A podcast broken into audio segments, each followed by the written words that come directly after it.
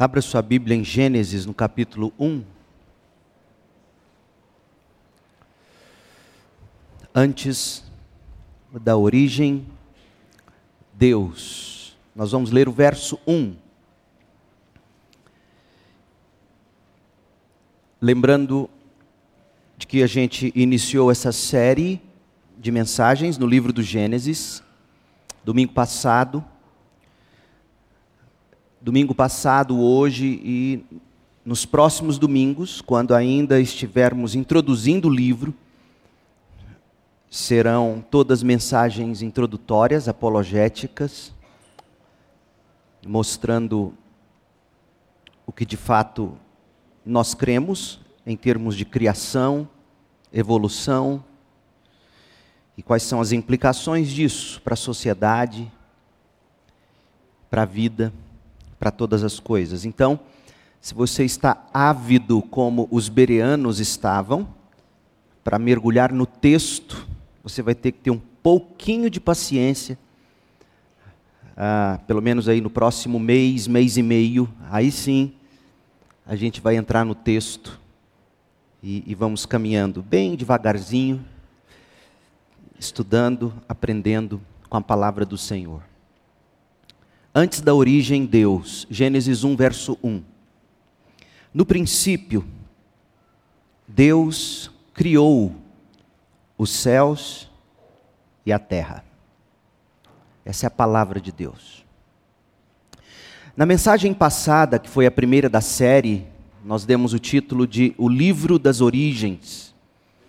Aliás, esse é o título dessa série de mensagens, O Livro das Origens nós sustentamos que a gente precisa de Gênesis para obter categorias bíblicas. Para crer no Evangelho, para falar do Evangelho. Nós precisamos de categorias bíblicas, e as categorias bíblicas, elas são originalmente lançadas no primeiro livro da Bíblia, obviamente, que é Gênesis. Na mensagem de hoje, eu quero argumentar que antes de tudo existir, antes das origens, havia e sempre houve Deus. No princípio, Deus criou o céu e a terra. Houve um princípio, não de Deus, mas de toda a matéria e de todas as coisas criadas. Houve um princípio para a matéria, houve um princípio para o tempo, houve um princípio para o mundo como hoje nós o conhecemos, mas antes desse princípio, Deus sempre existiu. Antes da origem, Deus.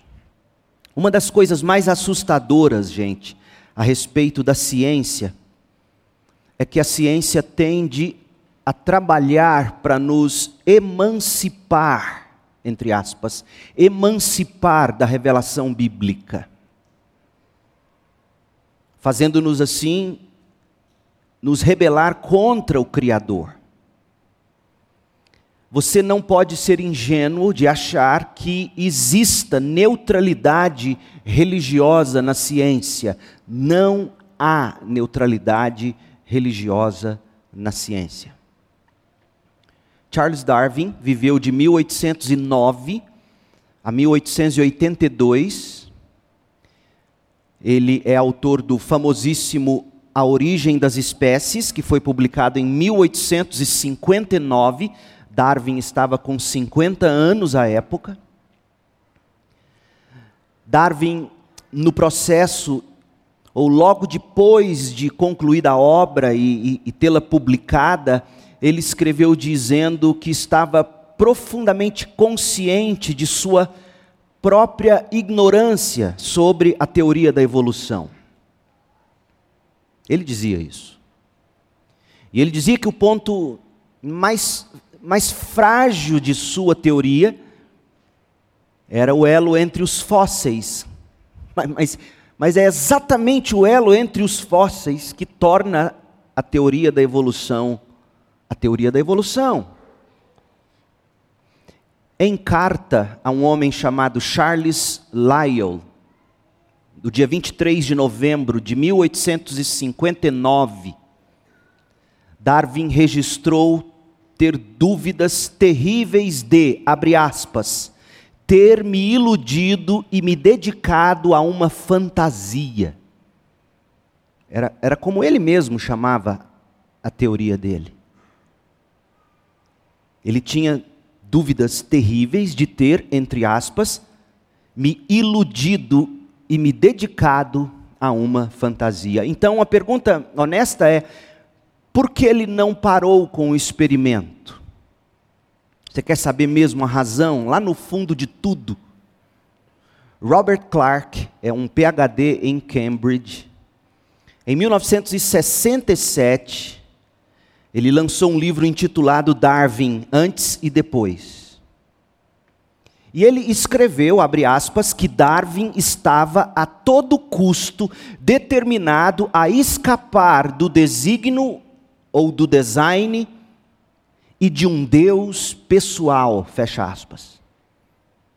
Darwin estava a todo custo determinado a escapar do design e também escapar de um Deus pessoal. Portanto, lá no fundo, esta era a motivação de Darwin. Não ter que lidar com Deus não ter que prestar contas a um Deus pessoal, ao Criador. Noutro livro impressionante de 1976, Robert Clark e James Bales escreveu Por que cientistas aceitam a evolução? E os autores demonstram como a vida de Darwin foi torturada a partir do momento em que ele se determinou a rejeitar Deus. Darwin até, preste bastante atenção, Darwin se referiu à sua teoria como o evangelho do diabo. Talvez porque tenha gostado das críticas tão ferozes que ele recebeu por causa de sua teoria. Aliás, você precisa saber que quando A Origem das Espécies foi publicada, esse livro foi massacrado na comunidade científica, inclusive. Hoje, tido como a Bíblia da ciência, foi inicialmente massacrado e, e, muita gente começou a dizer, inclusive, que é, se tratava do, do evangelho do diabo, e Darwin gostou disso. T.H. Huxley foi o defensor mais comprometido, o defensor mais vocal de Darwin. No dia 8 de agosto de 1860, numa carta a Huxley, esse seu defensor ferrenho, Darwin se referiu a Huxley como, abre aspas, meu bom e gentil agente para a propagação do evangelho, isto é, o evangelho do diabo. Darwin sabia que o que ele estava publicando doutrinaria. Darwin não ter que lidar com Deus, Darwin não ter que prestar contas a um Deus pessoal, o Criador, foi isso o que lá no fundo motivou ele a, a prosseguir em suas pesquisas. Eis uma carta manuscrita de Darwin que foi descoberta recentemente e, e, e foi leiloada em 2015 por cerca de 90 mil dólares.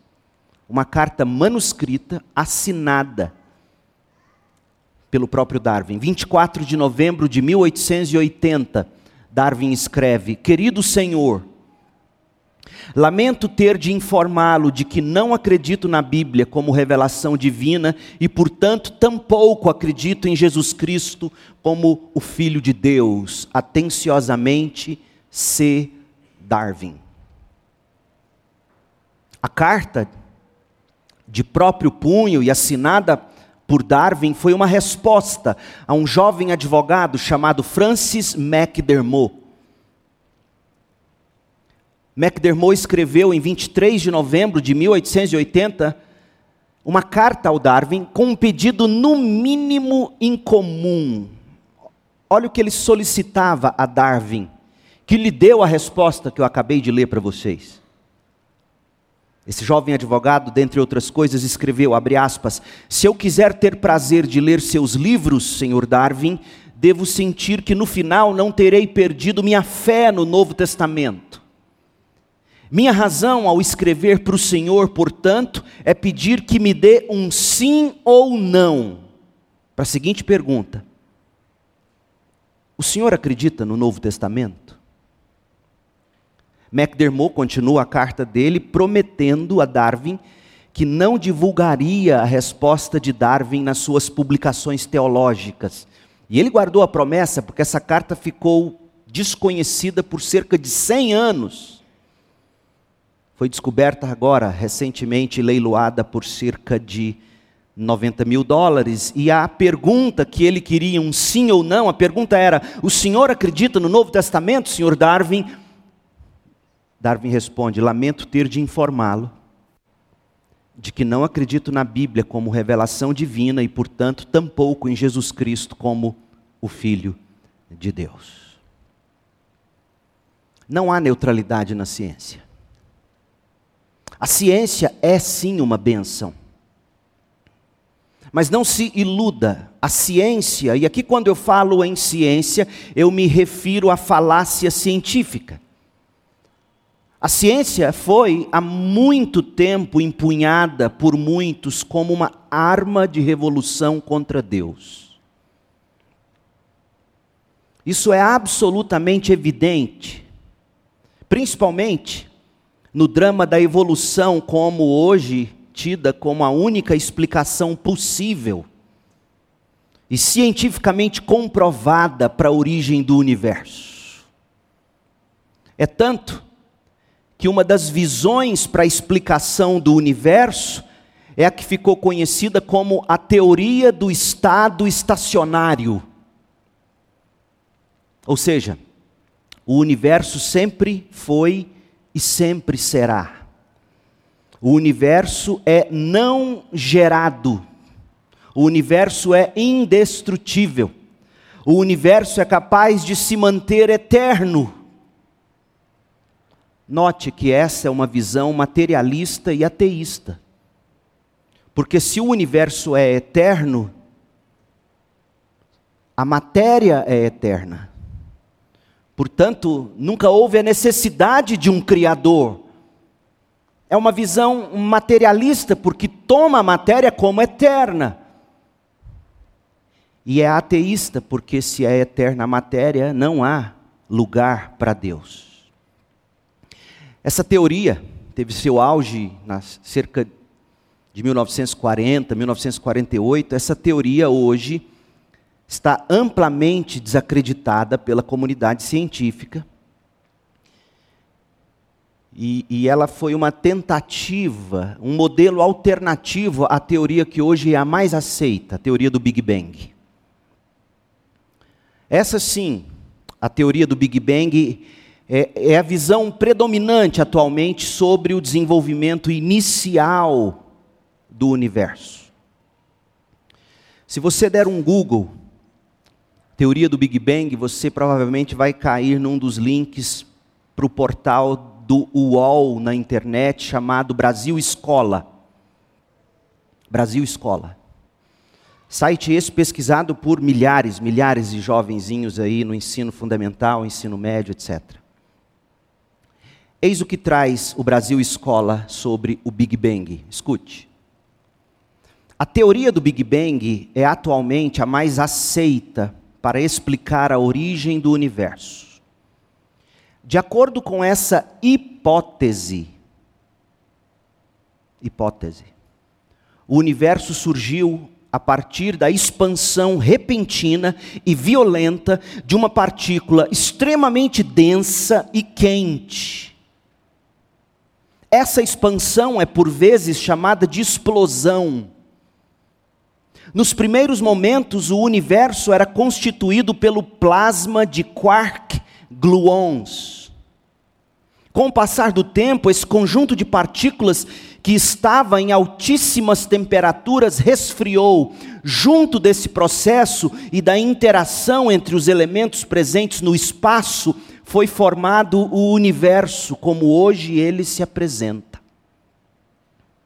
A teoria do Big Bang foi formulada na década de 1920, por meio de análises de outros estudos que descreviam o movimento de afastamento das galáxias. Existem, conclui o artigo, existem elementos comprobatórios do Big Bang, como a radiação cósmica e o afastamento das galáxias. Fecha aspas. Percebe? Sempre houve ali no espaço, portanto, um tal de plasma, quark, gluons, que num determinado momento explodiu e deu origem a tudo. Essa revolução no pensamento científico, para explicação da origem do universo, ela retrocede a 1913 mais ou menos. Quando um astrônomo do observatório Lowell, em Flagstaff, estado do Arizona, nos Estados Unidos, um sujeito chamado Vesto Melvin Slipher, ele descobriu, através de seu estudo do espectro de luz variável de estrelas muito distantes, ele descobriu que as galáxias nas quais essas estrelas foram encontradas pareciam estar se afastando da terra a velocidades tremendas. Parecia estar se afastando da terra a velocidades tremendas, cerca de 3 milhões de quilômetros por hora. Seis anos mais tarde, em 1919, outro astrônomo americano, esse nome talvez você conheça melhor, Edwin, olha o sobrenome dele, Hubble, do telescópio, ele usou as descobertas de Slipher para formular uma lei para um universo em expansão, a qual apontava para um momento de criação. Enquanto isso, as teorias da relatividade de, de Albert Einstein estavam sacudindo a física newtoniana. Ao mesmo tempo que dois cientistas da Bell Telephone, Arno Penzias e Robert Wilson, esses dois estavam usando equipamentos eletrônicos novos e sofisticados para captar radiação de fundo de todas as partes do universo que eles agora identificavam como ruídos, os ruídos que eles estavam ouvindo no espaço. Eles eles identificaram esses ruídos como ruídos remanescentes da primeira explosão chamada Big Bang. Tenha certeza de uma coisa, gente. Por mais que se apresentem a hipótese, isto mesmo, apenas hipótese, eles mesmos dizem, hipótese do Big Bang como fato estabelecido. Por mais que, que, se apresentem essa hipótese como algo estabelecido, cientificamente comprovado, ainda existem muitos problemas com essa teoria. A teoria científica atual coloca a origem do universo num ponto que se aproxima de 20 bilhões de anos lá atrás. 20 bilhões de anos lá atrás. O que alguns cientistas cristãos, inclusive, consideram inaceitável, eu inclusive.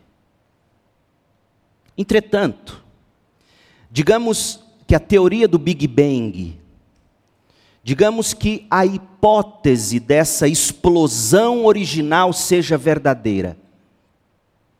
Ora, gente, essa hipótese diz nada, absolutamente coisa alguma sobre aquela coisa, aquele elemento que causou a explosão. Os cientistas não explicam coisa alguma sobre aquele elemento original que causou tudo. Tampouco os cientistas são capazes de falar sobre aquele que teria causado a grande explosão. Essa teoria também não esclarece o porquê de o universo, ouça bem, ela não esclarece porquê e como o universo tem tanta ordem, tanta complexidade, de forma tão surpreendente. Essa teoria também não explica como a vida se originou. ainda que apenas em potência, lá naquilo que eles chamam de partícula extremamente densa e quente, que explodiu e deu origem a tudo, trazendo-nos a luz. Não há explicações para a vida, não há explicações para as complexidades, sequer existem ferramentas para se estudar cientificamente aquele elemento que nem existe mais, porque ele explodiu e deu origem a tudo. No entanto, essa teoria ainda é a que mais empolga a comunidade científica. Inclusive, alguns cristãos que insistem em dizer que a teoria do Big Bang parece muito com a história que o Antigo Testamento vem contando o tempo todo. Foi isso que escreveu Lance Morrow num artigo para a revista Time em 1979. Ele disse isso que eu acabei de ler para você. A teoria do Big Bang parece muito com a história que o Antigo Testamento vem contando o tempo todo. O que me serve de consolo quando eu leio isso é que, pelo menos lá em 79, pelo menos naquela época, alguns ainda tentavam encaixar a Bíblia à ciência. Hoje, nem isso. Robert Jastrow foi astrônomo americano, físico planetário, cientista da NASA. Ele fez declaração ainda mais contundente que a de Morrow, a que Morrow fez para a revista Time. Jastrow ficou conhecido por dois livros futuristas de sua autoria que estouraram em vendas, inclusive no Brasil: Gigantes Vermelhos e Anões Brancos, e Até que o Sol se Apague. É o outro livro dele que estourou, mas mas foi no livro Deus e os Astrônomos que Jastrow escreveu sobre a consternação dos cientistas que vira e mexe são levados por seus próprios métodos de volta a um ponto além do qual eles não conseguem encontrar respostas. Lá no início, quando houve o Big Bang. Olha o que escreveu Jastrow, presta atenção. Cientista da NASA, Olha o que ele vai chamar a revolução científica. Há um tipo de religião na ciência. Hum. É a religião de uma pessoa que acredita que há ordem e harmonia no universo. Ele está ironizando, porque como pode haver ordem e harmonia fruto de de uma partícula que de repente do nada explode. É mais ou menos assim, imagine uma esfera de aço bem quente aqui no chão, de repente ela explode e vira um Boeing 747. Essa é a ideia do Big Bang. Há um tipo de religião na ciência, é a religião de uma pessoa que acredita que há ordem e harmonia no universo. Todo evento pode ser explicado de maneira racional, como produto de algum evento anterior. Essa fé religiosa do cientista é violada pela descoberta de que o mundo teve um começo sob condições nas quais as leis conhecidas da física não são válidas e como um produto de forças ou circunstâncias que não podemos descobrir. Ou seja, nós não temos ferramentas científicas hoje para estudar aquilo que eles dizem que explodiu e deu origem a tudo, até porque não existe mais aquilo que um dia explodiu e deu origem a tudo. Ele continua. Por isso que ele chama de fé religiosa. Por que, que é fé religiosa? Porque como é que você pode chamar de científico algo que teria dado origem a tudo e você hoje não tem nem condições de tê-lo num laboratório ou sequer ferramentas. Como é que pode ser científico? Percebe a perspicácia desse cientista da NASA? É fé religiosa. Neste momento, diz Jastrow, parece que a ciência nunca será capaz de levantar a cortina do mistério da criação.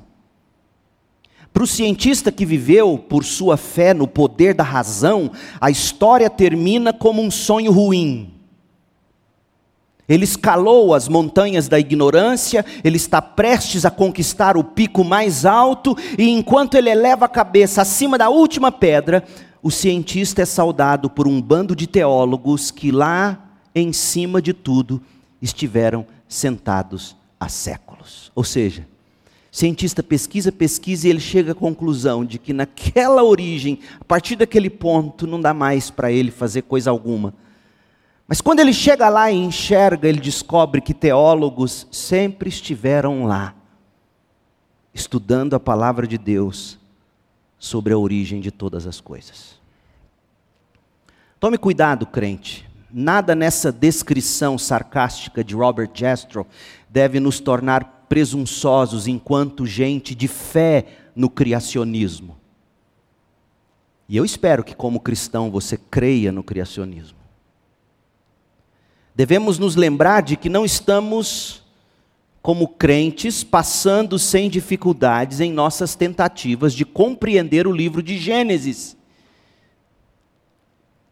E você também não pode se esquecer de que até mesmo os antigos hebreus não puderam esbanjar capacidade de compreensão da narrativa bíblica. Por exemplo, Jerônimo, o tradutor da Bíblia para o latim, cerca de meio século antes de Cristo, ele escreveu uma carta a um homem chamado Paulino, e Jerônimo escreveu na carta que os hebreus proibiam, você sabia disso? Os hebreus proibiam a qualquer um com menos de 30 anos de expor ou tentar explicar o primeiro capítulo de Gênesis a qualquer outra pessoa. Eles sempre foram humildes quanto a essa questão das origens. E nós também devemos ser. Em todo caso, por mais difícil que num primeiro momento possa parecer, e é, digo a você, a revolução científica que torna a história da criação mais confusa, colocando sempre em xeque o relato bíblico, porque antes da revolução científica era absolutamente fácil, uma criança entende. Pai, como é que tudo começou? E o pai diz: No princípio, Deus criou os céus e a terra. E a criança diz o quê? Ah, tá. E continua brincando. Ou não é assim? Ah, tá. Deus criou. Até que ela cresce, aí ela fica um pouco mais inteligente, aí ela chega na escola e ela começa a ouvir sobre a hipótese do Big Bang. Aí ela chega em casa e vira para o pai. Pai, o senhor ainda acredita que no princípio Deus criou os céus e a terra? Sim, claro que eu acredito. Ignorante. E vai fazer o shake e correr para a academia. O, o que torna difícil a compreensão sobre a criação não é a Bíblia. É a revolução científica que torna a coisa mais confusa, colocando em xeque o relato bíblico.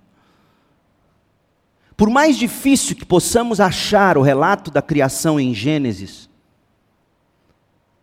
e de novo, repito, nós achamos difícil porque a gente já está tão bombardeado com as hipóteses, hipóteses, eu não me canso de dizer, hipóteses da revolução científica, a gente já está tão bombardeado com isso, que a gente acha difícil Gênesis.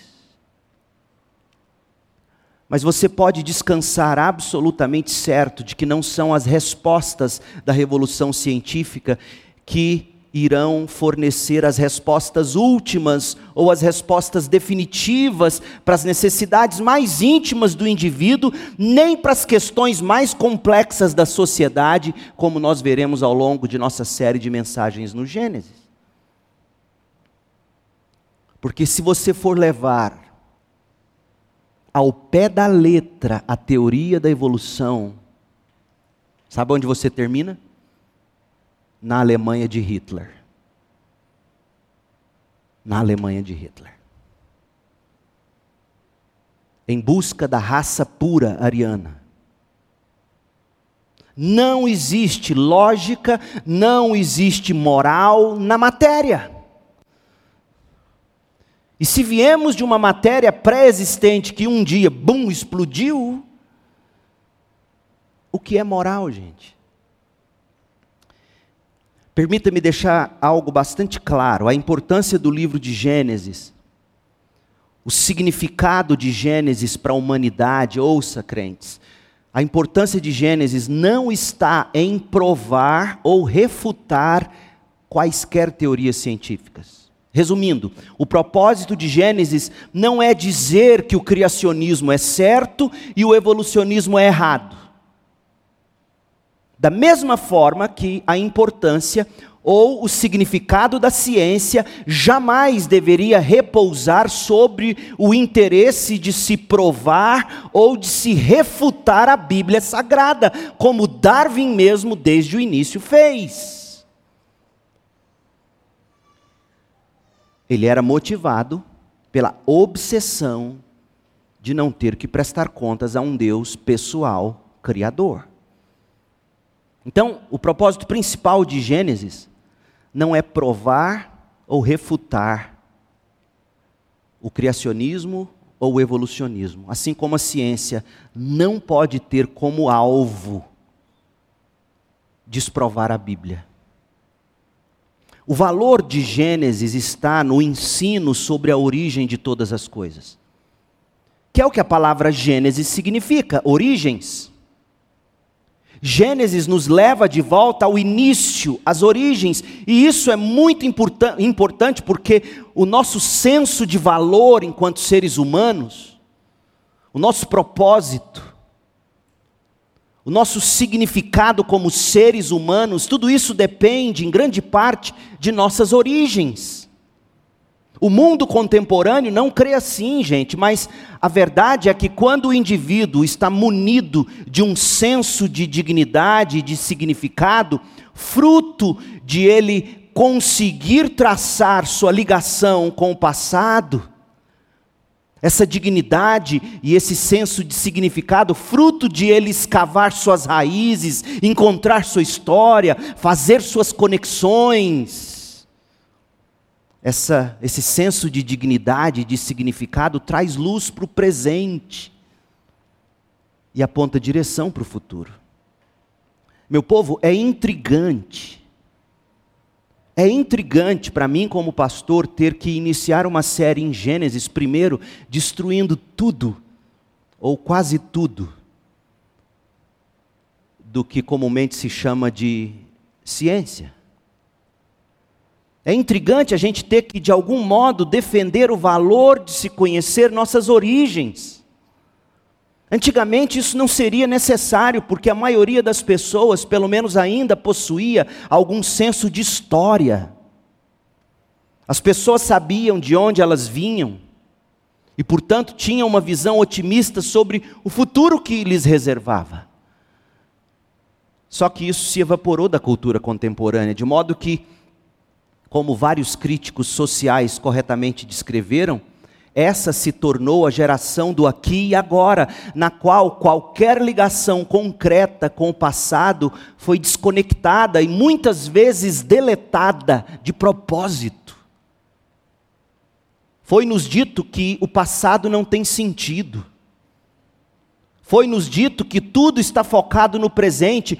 Os anunciantes nos dizem, quando tentam vender suas mercadorias para nós, eles nos dizem que nós só temos uma chance, e esta é agora. Última chance de você comprar com promoção o artigo, ou a camisa, ou o carro, ou a casa, não é assim? Fomos convencidos de que devemos esquecer o passado fomos convencidos de que não devemos nos preocupar com o futuro. Parece uma boa filosofia. Em alguns casos é conveniente você esquecer o passado e não querer pensar no futuro. Parece ser uma boa filosofia, é conveniente muitas vezes para o coração da gente. Mas, gente, a solidão e a ansiedade de uma filosofia como essa são quase intoleráveis. Você sem passado, você sem futuro, vivendo só o presente é intolerável. R.C. Sproul analisou isso em termos de secularismo.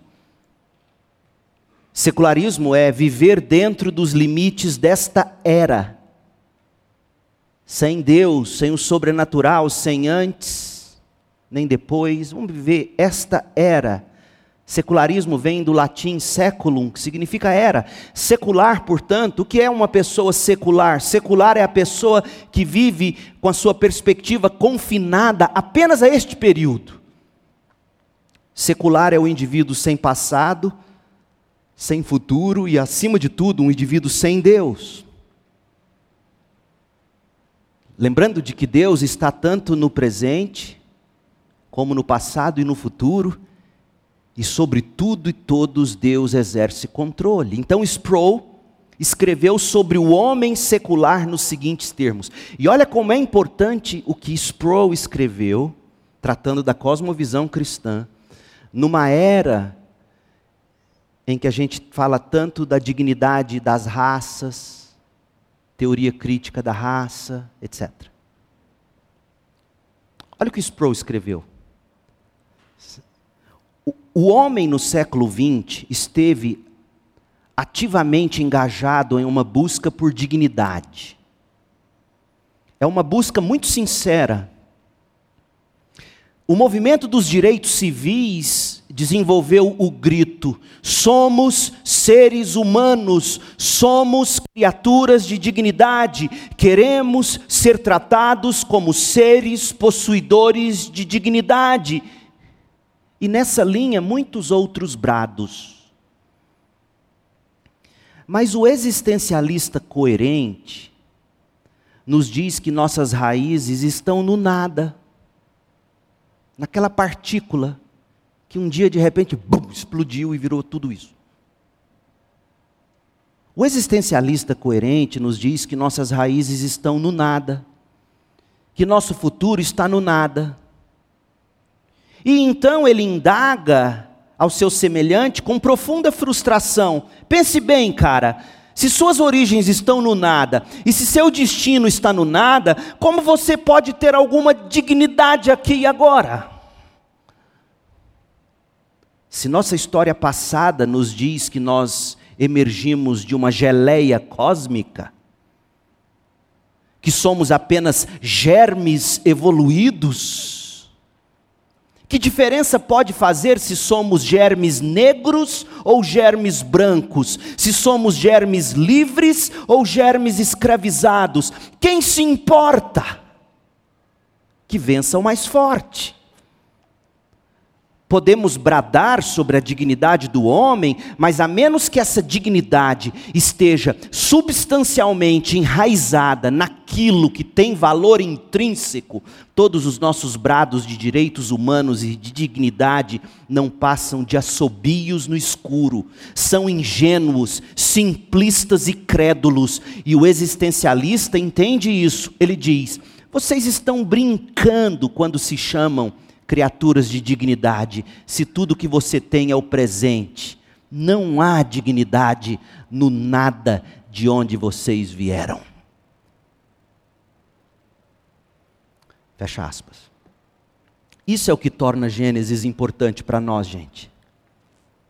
Gênesis é importante porque nos leva às nossas origens.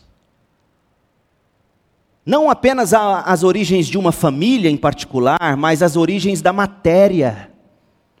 Gênesis nos diz como a matéria surgiu e com que propósito ela surgiu. Gênesis nos leva à origem da vida.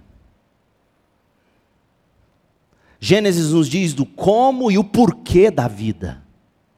Gênesis nos leva à origem dos valores. Gênesis nos revela a origem do mal. Gênesis nos fala da graça, do amor, da família. Gênesis nos descreve a origem das nações e de tantas outras coisas absolutamente fundamentais para se existir. Gênesis nos leva às origens e de uma maneira que nos une a todos, seres humanos, colocando-nos no mesmo patamar com a mesma dignidade. Porque viemos do mesmo Criador. Aliás, sabe por que você não pode matar? Gênesis diz por quê. Por que você não pode matar? Porque o ser humano foi criado a imagem e semelhança de Deus. É por isso que não se mata. Sem os ensinamentos de Gênesis, a própria vida não teria sentido. Existem inclusive partes na própria Bíblia que não teriam sentido se não fosse Gênesis.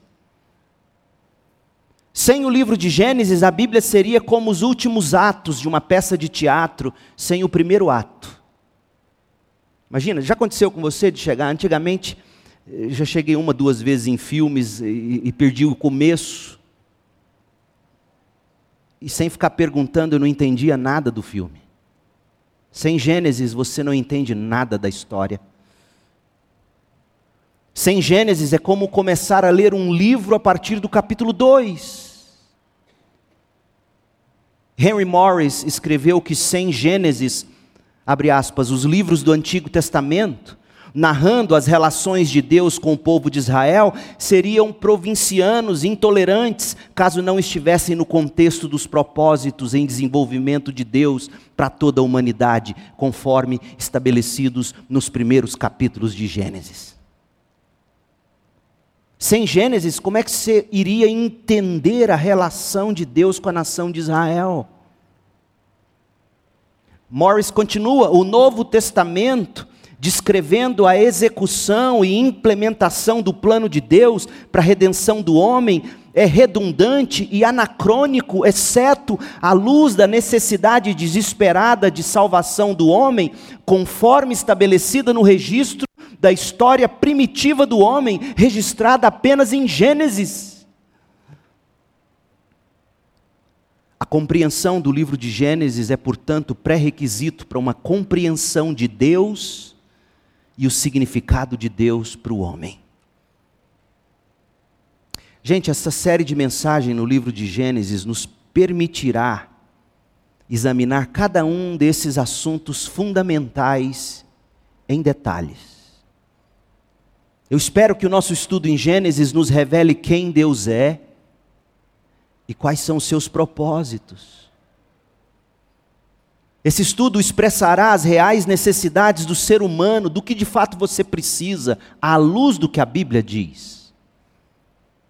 Gênesis vai fornecer as categorias para a gente compreender e comunicar o Evangelho de Cristo com clareza aos nossos contemporâneos. Por exemplo, quem é o Deus dos cristãos? A origem do ser humano. Por que, que nós cristãos defendemos a família da forma como nós defendemos? A origem da família, a origem do mal, a origem da salvação, a doutrina da justificação pela fé está em Gênesis. Paulo usa Abraão para definir a justificação pela fé. A doutrina da eleição está em Gênesis, já com Adão e Eva. Eles pecam, se rebelam contra Deus, viram as costas para Deus, e quem é que escolhe ir atrás de quem?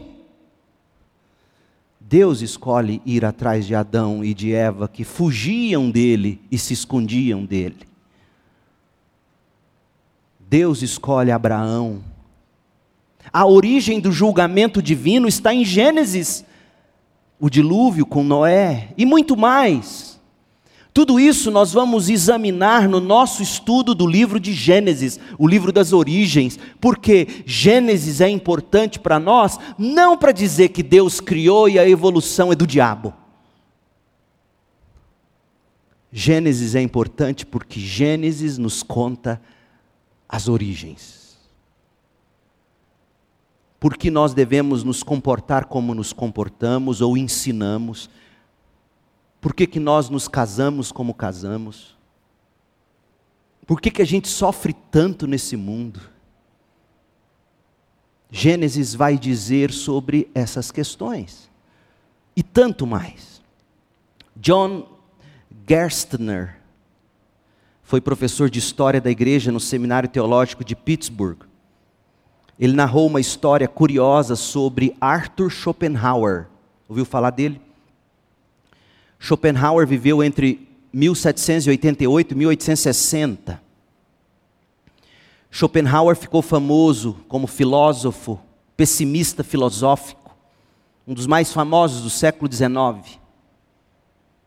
E Gerstner contou que Schopenhauer ele não se preocupava em andar muito alinhado, se vestia muito mal. Às vezes você olhava para ele andando na rua e confundia ele com vagabundos. Ele se vestia às vezes como andarilho.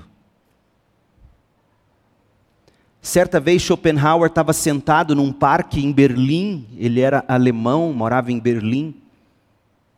E a aparência dele horrorosa despertou suspeitas de um policial que abordou Schopenhauer e perguntou quem ele pensava que era para estar naquele local daquele jeito. Schopenhauer respondeu ao policial, abre aspas: "Ah, eu gostaria, por Deus, que eu soubesse quem eu sou." Fecha aspas. Ah, eu gostaria, por Deus, que eu soubesse quem eu sou. Gessner concluiu o seguinte: a única maneira pela qual Schopenhauer poderia ter aprendido sobre quem ele era teria sido descobrir do próprio Deus, o qual nos revelou essa realidade em Gênesis. James Boyce foi profético quando ele disse as seguintes palavras, colocando-nos para pensar. Quando os secularistas, quem são os secularistas? Aqueles que nos desconectam com Deus, o sobrenatural, nos desconectam com o passado, futuro, aqueles que nos conectam só ao agora, ao tangível. Os secularistas, quando eles pipocaram em meados do século passado, e cortaram a sociedade daquela época e desde então de qualquer senso de história, quando os secularistas nos cortaram da nossa história, o ato foi saudado com gritos de júbilo e grande alegria. Por isso que aqui cabe dizer o que eu vou te dizer. O marxismo cultural é uma desgraça porque te corta, dentre outras coisas, da história. Eu, vou não dizer, eu não vou dizer que é impossível, mas eu diria que é dificílimo você se assumir cristão e marxista. E se você tem dúvidas disso, eu posso te recomendar grandes leituras. Não vai ser pelo WhatsApp que nós vamos discutir isso, e nem ali na porta. Porque qualquer tentativa de cortar você com a origem, que é Deus, no mínimo, é o que Darwin disse, se sarcasticamente ou não, não sabemos. É, no mínimo, um evangelho do diabo. Quando os secularistas pipocaram em meados do século passado, diz James Boyce, e cortaram a sociedade daquela época, e desde então, de qualquer senso de história, o ato foi saudado com gritos de júbilo e grande alegria. E tem sido assim desde então. Ser libertado do passado, particularmente ser libertado do passado bíblico com o Deus de padrão morais e ameaças de julgamento, parecia e ainda parece ser a verdadeira salvação. O que é a salvação, parênteses, para este mundo? É você cortar laços com esse Deus que requer que você preste contas a Ele para você poder dizer, batendo no peito: meu corpo, minhas regras. O homem ficou livre, diz Boyce. Uma vez livre, o homem poderia fazer o que quisesse, que era o que ele queria fazer o tempo todo, sem medo de Deus, sem medo de julgamento. Infelizmente, o homem secular não se deu conta de a que preço essa ilusão de liberdade foi conquistada. Livre do passado, sim, mas livre do futuro também. Resultado: o homem ficou à deriva em um grande mar de nada, uma bolha nas profundezas, vindo do nada e à deriva em direção a uma praia sem sentido. Não admira, portanto, que o homem contemporâneo seja vazio, seja miserável, seja frustrado. Este homem está à beira de um colapso monumental. Ele ganhou a liberdade assim chamada, mas com a perda de valor, significado e verdadeira dignidade. Jesus colocou mais simples: Jesus diz assim: o homem ganhou o mundo, mas perdeu a alma. Felizmente, gente, homens e mulheres podem retroceder e avançar também. Mas deixa eu te dizer uma coisa: o passado e o futuro não estão nas histórias que se criam e se nos contam. Passado e futuro estão revelados na Bíblia. Nosso passado, Gênesis. Nosso futuro, Apocalipse. Passado e futuro estão revelados na Bíblia, onde nós nos achamos como realmente somos, seres criados à imagem do Deus Todo-Poderoso. E, portanto, criaturas de valor. Sim, caídas tragicamente no pecado, sim, colhendo todas as consequências de nossos atos pecaminosos, porque Deus criou tudo bom, nós é que pecamos mas ainda assim resgatáveis por Deus através do poder e da graça demonstrados a nós em Jesus Cristo. Resgatados por Deus através de Jesus Cristo, nós somos levados de volta não àquela partícula que lá no início um dia explodiu e deu origem a tudo, nós somos levados de volta a bem antes daquilo. Nós somos levados de volta para Deus. Em Jesus Cristo nós somos levados de volta para Deus, a origem e o fim de todas as coisas. A revolução científica ou qualquer avanço científico, por assim dizer, por mais que se tentem, pode no máximo nos levar de volta ao que eles chamam de Big Bang, o momento da criação. Mas se aquela explosão colossal original fez desaparecer qualquer coisa que existia antes dela, como sugere a revolução científica, então nada antes do ponto do Big Bang pode ser conhecido cientificamente, nem mesmo a explosão. Você chega ao nada. Graças a Deus, porém, que isso não é verdade. Graças a Deus que, como está exposto na frase de abertura da Bíblia Sagrada, Gênesis 1:1, no princípio Deus criou os céus e a terra. Você não é levado de volta ao nada. Você é levado de volta ao tudo. E só há um meio de você chegar lá: Jesus Cristo que existia desde o princípio, desde sempre.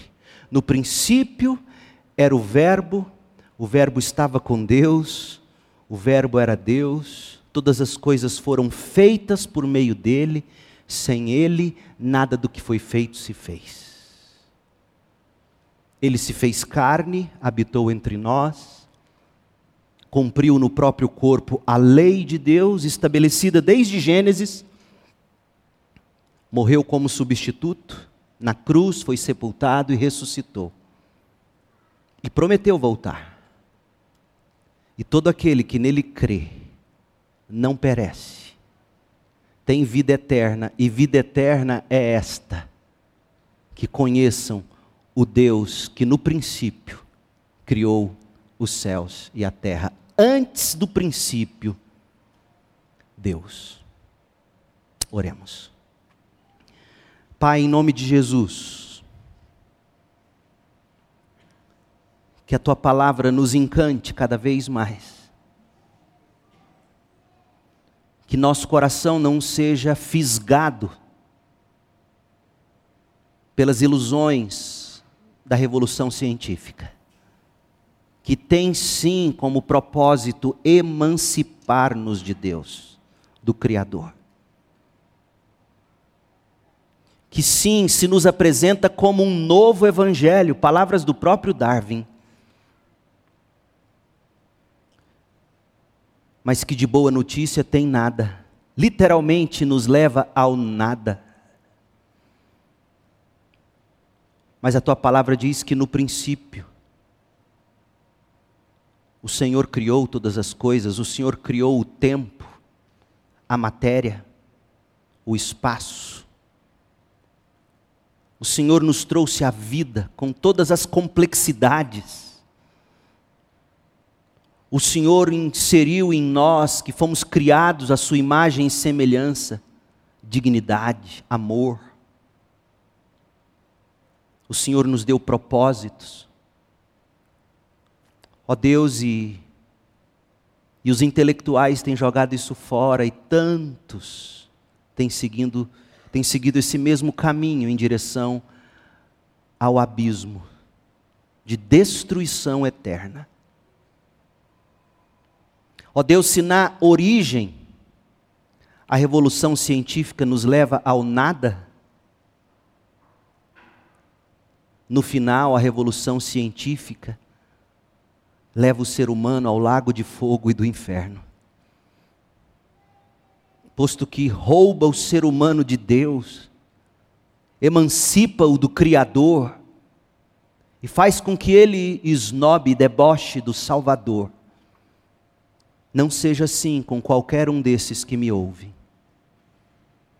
Que possamos querer conhecer o Deus que no princípio criou os céus e a terra. Em nome de Jesus nós oramos. Amém.